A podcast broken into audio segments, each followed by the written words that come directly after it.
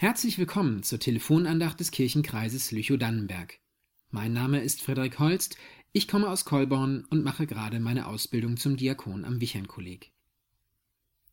Haben Sie sich eigentlich schon einmal die Schöpfungsgeschichte am Anfang der Bibel genauer durchgelesen?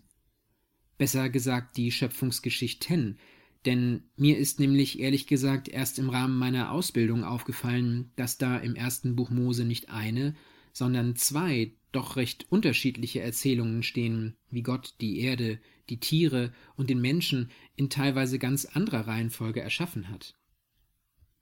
Aber ganz gleich, welche der beiden sie spirituell mehr anspricht, mich als naturwissenschaftlich geprägte Menschen hat immer die Frage umgetrieben, wo Gott eigentlich in das hineinpasst, was ich in der Schule über die Entstehung des Lebens, des Universums und des ganzen Rests gelernt habe.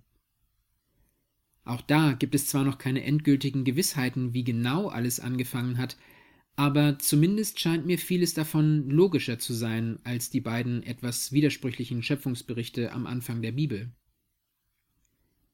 Bleibt einem dann nichts anderes übrig, als die Bibel wie ein schönes Märchenbuch zu betrachten, das aber mit der Wirklichkeit wenig zu tun hat? Wo Gott zwar die geistigen Lücken füllt, für die sich die Naturwissenschaften nicht interessieren oder für die sie noch keine Erklärung haben, der aber darüber hinaus keine Relevanz hat? Es gibt Ansätze in der Theologie, die versuchen, damit umzugehen.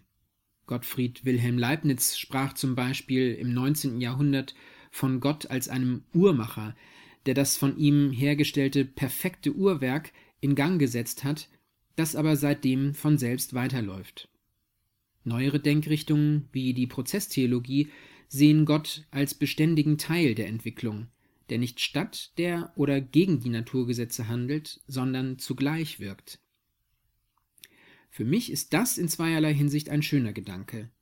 Denn zum einen würde es mir die verschwenderische bzw. sinnlose Schönheit erklären, die ich in der Welt immer wieder entdecke.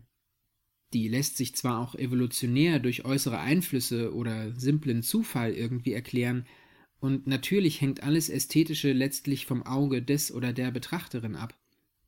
Aber muss ein Seepferdchen zur Sicherung der Arterhaltung unbedingt einen so filigran verzierten Körper haben? Oder braucht jede Passionsblume wirklich ein so faszinierend einzigartiges Muster, damit sie bestäubt wird, wenn es die wehrhafte Brennnessel auch mit ihren kaum sichtbaren Blüten schafft? Und warum haben die Einzeller nach über einer Milliarde Jahren ihres Daseins den Schritt zur Mehrzelligkeit gemacht und damit ihre theoretische Unsterblichkeit für ein buchstäblich größeres Ganzes aufgegeben? Es gibt, wie gesagt, dafür auch Erklärungen, die ohne Gott auskommen. Aber für mich offenbart sich Gott gerade in dem Verschwenderischen, dem Sinnlosen, das die Schöpfung so durchzieht. Seine Liebe ist ja auch verschwenderisch und sinnlos im Sinne von selbstlos, weil er sie uns ohne Erwartungen schenkt, weil wir uns dafür nicht verbessern oder weiterentwickeln müssen, sondern weil dadurch einfach etwas Schönes entstehen kann.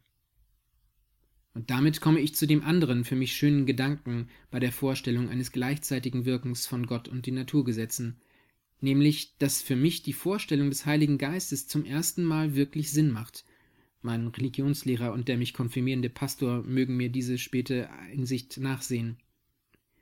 Er ist dann nicht nur irgendwie auch noch da, aus dogmatischer Notwendigkeit und für das Glaubensbekenntnis, sondern wird für mich dabei ganz zentraler Bestandteil der Schöpfung, indem er die Welt um uns durchströmt und uns miteinander verbindet.